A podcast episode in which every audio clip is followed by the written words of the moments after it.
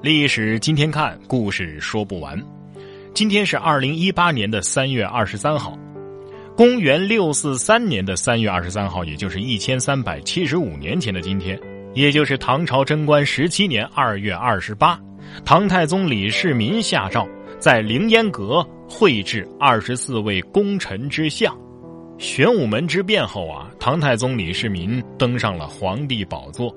他励精图治，虚心纳谏，选贤任能，并且呢，对跟随他东征西战、出生入死、出谋划策的功臣元勋们念念不忘。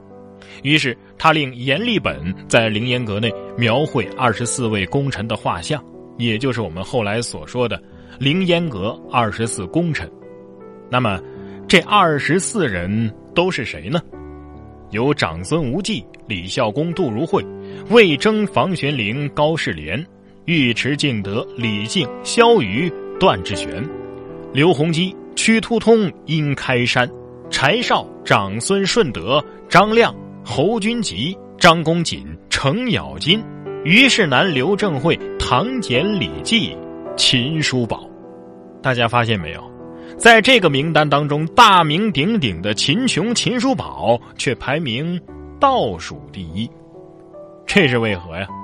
凌烟阁二十四位功臣，别人咱不熟，但是程咬金、秦叔宝总是认得的。可是，身为十三条半好汉之一的秦琼，咋排名还不如大草包程咬金呢？弄了个倒数第一呢？这其中的原因呢，很有可能是《隋唐演义》让我们高看了秦叔宝。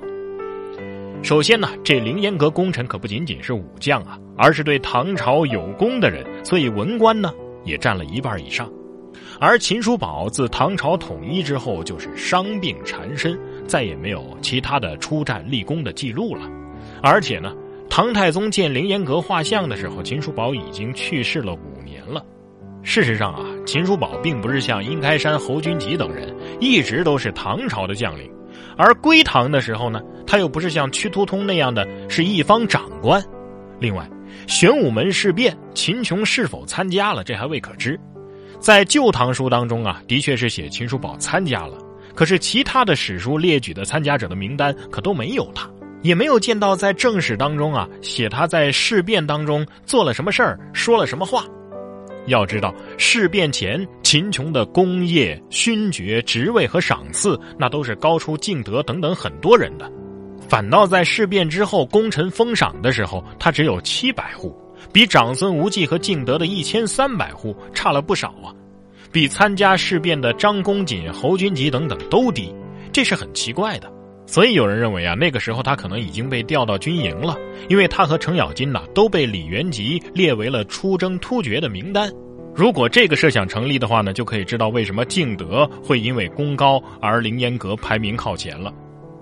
咱们现在一说起秦琼啊，大家都会想到手持双锏的一员武将形象，这个其实也是演绎，就跟历史上的关羽啊被渲染成手持青龙偃月刀一样。咱们中国的民间文学呀，好像就很喜欢给英雄好汉安排一个比较个性一点的武器。事实上啊，锏这种兵器最早是什么时候出现的，咱们不太清楚啊。但是至少可以肯定的是，在唐代，锏不是制式装备。那么秦琼到底用的是什么兵器呢？在《旧唐书·秦叔宝传》当中啊，记载的很是明白。叔宝每从太宗征伐，敌中有骁将锐卒炫耀人马出入来去者，太宗颇怒之，折命叔宝王取。叔宝应命，跃马负枪而进，必刺之万众之中。什么意思呢？就是说唐太宗啊，每次看到敌人阵中有那爱耀武扬威、爱显摆的家伙，必然会令秦琼出马，秦琼必然呢能够一枪将敌人刺落马下。这说明什么呀？说明秦琼善用的是长枪啊，而长枪呢，又的确是隋唐时期骑兵的主要装备。在《唐六典》当中啊，就记载过四种制式长枪。唐朝的骑兵啊，最主要的武器就是弓箭和长枪。不仅如此啊，在民间文学和京剧当中啊，都说秦琼骑的是一匹黄骠马，宝马呀，大排量的。而真实的秦琼所乘的马匹呢，不是黄骠马。据史料记载，秦叔宝所乘的马号呼雷伯，长印已久，每于月明中时能数月三岭黑毡。意思就是说呀，秦琼这马呀叫呼雷伯，秦琼呢还经常给他灌点酒啊，酒驾。嘿，这马厉害呀，弹跳力惊人，能够越过竖起来的三岭黑毡。咱们现在说到秦琼的故事啊，人们最熟悉的还是每到过年的时候啊，很多人都会把他和尉迟恭啊一起贴在自家的门上当门神。这又是从何而来的习俗呢？这两位帮着李世民打天下、建立起了大唐的开国元勋，怎么就成了民间的门神呢？在《三教源流搜神大全》当中啊，是这么说的。唐太宗李世民早年降瓦岗、扫窦建德、镇杜伏威等等起义军，期间是杀人无数，以至于啊即位之后身体极差，夜间是梦寐不宁，多做噩梦，常见鬼魅在寝殿内外啊抛砖扔瓦呼叫，使前后殿宇三十六宫七十二院呐是夜无宁静。李世民据之啊，告诉群臣。然宫内殿外上下都全然不知，仅唐太宗李世民一军有感，而日夜恐惧。就这样一个多月之后啊，唐太宗是终于忍受不住恶鬼的折磨了，召众将群臣商议。众将提出啊，让元帅秦琼和大将军尉迟恭啊两个人是每夜披甲持械，守卫于宫门两旁。嘿，这一夜果然无事。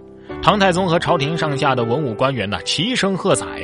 但是这久而久之，唐太宗看秦琼、尉迟恭这两个人是日夜辛劳，非常辛苦，就让宫中的画匠啊绘制了两个人的戎装像，画的那是怒目发威，手持鞭锏，悬挂于宫门两旁。此后呢，邪祟全消。后世呢也沿袭此法，于是这二将啊。永做门神，使他们在民间得以成为流传最广、影响最大、威望最高、普及性最强、贫富皆爱的门神，至今呢是长盛不衰。